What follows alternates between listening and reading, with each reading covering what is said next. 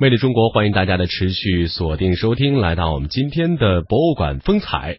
俗话说，百里不同风，千里不同俗。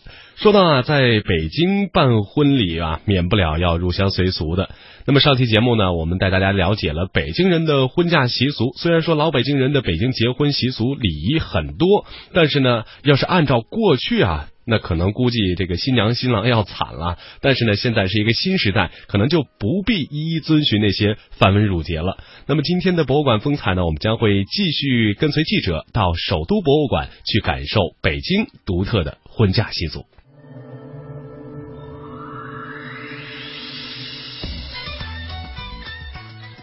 要想了解一个城市，就得先从了解它的民俗开始。北京建都八百多年来，以皇城为背景，形成了内涵丰富、博大精深的民俗文化。遍布京城纵横交错的胡同里，世世代代生活着北京的百姓。您要了解这百年间胡同里老北京人家的故事，比如为什么结婚聘礼要送鹅，为什么陪嫁要送钟，而又是为什么求子要摸门钉，就请您关注我们的首都博物馆之。老北京民俗篇，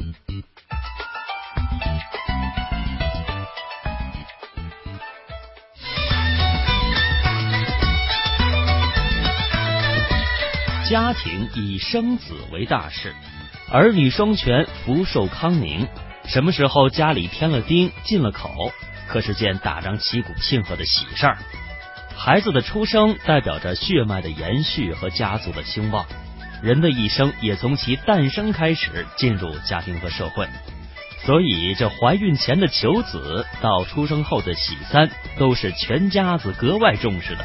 我们接着往下听。个展厅呢，我们看到的是降龙丹凤添人丁。那老北京人乃至咱们整个的中国人啊，对于孩子的事儿是非常非常急切的。如果这个媳妇儿一进门呢，无论是公婆、丈夫还是媳妇儿自己，都考虑着怎么样去能早日有个孩子，怎么样能求子。那我们看到有的家里呢就挂这个麒麟送子图啊，有的供奉送子观音。但是在北京，除了这些常见的比较。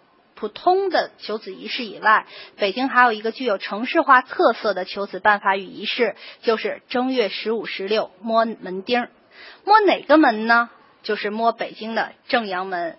现在呀，有一个非常有意思的现象，就是很多旅游团到了咱们北京啊，只要有门钉的地方都去摸。实际您摸那门呢，根本就不管用，还毁坏了公物。实际只有摸北京正阳门的门钉才管用，而且只有在正月十五和十六的晚上摸才管用。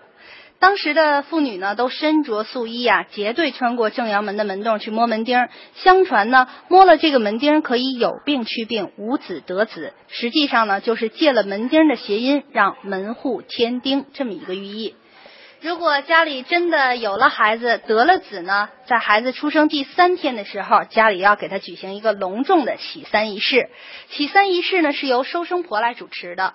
收生婆呢，怀抱着婴儿，给婴儿来洗澡，边洗边说吉利话。比如说，他会说“长流水，水流长，聪明伶俐好儿郎”。然后还会说什么呢？说用这根大葱啊，蘸着水打孩子，边打边说：“一打聪明，二打伶俐，三打明白。”然后就让孩子的爸爸呀，把这根大葱扔到正房的房檐顶上去，必须得过了房檐顶，这是考验气力的时候了。为什么要必须过房檐顶呢？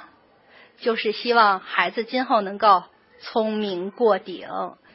那这个喜三是不管大户人家也好，或者是平常老百姓，都会有这样的一个仪式，是吗？对，都会有。就是孩子出生第三天的时候，必须给他洗澡，因为认为这个喜三呀是可以祛病的。因为他这水不能用白水，必须得用槐树叶和艾蒿叶熬好了的这个汤汁儿来给孩子洗，目的就是希望能够祛病。这小宝宝出生之后啊，家里人都是特别的宠爱，从这穿的戴的，您就能听出来了。我们看到这些非常有意思，这些就是咱们小时候都会佩戴的一些帽子、穿的鞋子，还有衣服。首先看这帽子，从这头上来讲，咱们看到的是虎头帽，现在的虎头帽也居多。实际上，这生男孩和生女孩戴的帽子是不一样的。如果家里生了男孩，就要戴这样的虎头帽，寓意孩子虎头虎脑的能够茁壮成长；如果要是生了女孩呢，就要戴莲花帽，希望姑娘长大貌若莲花。这是小孩穿的鞋子，这个鞋子大家也觉得非常有意思，有虎头鞋，还有兔头鞋。但是不管是什么样的动物，都有一个重要的特点，就是长眼睛。为什么一定要长眼睛呢？嗯，咱们打一个比方吧，小时候走路如果磕着了，反正我家大人就给我提了起来，说一句话：这孩子走路脚底下怎么不长眼呀？可能都是。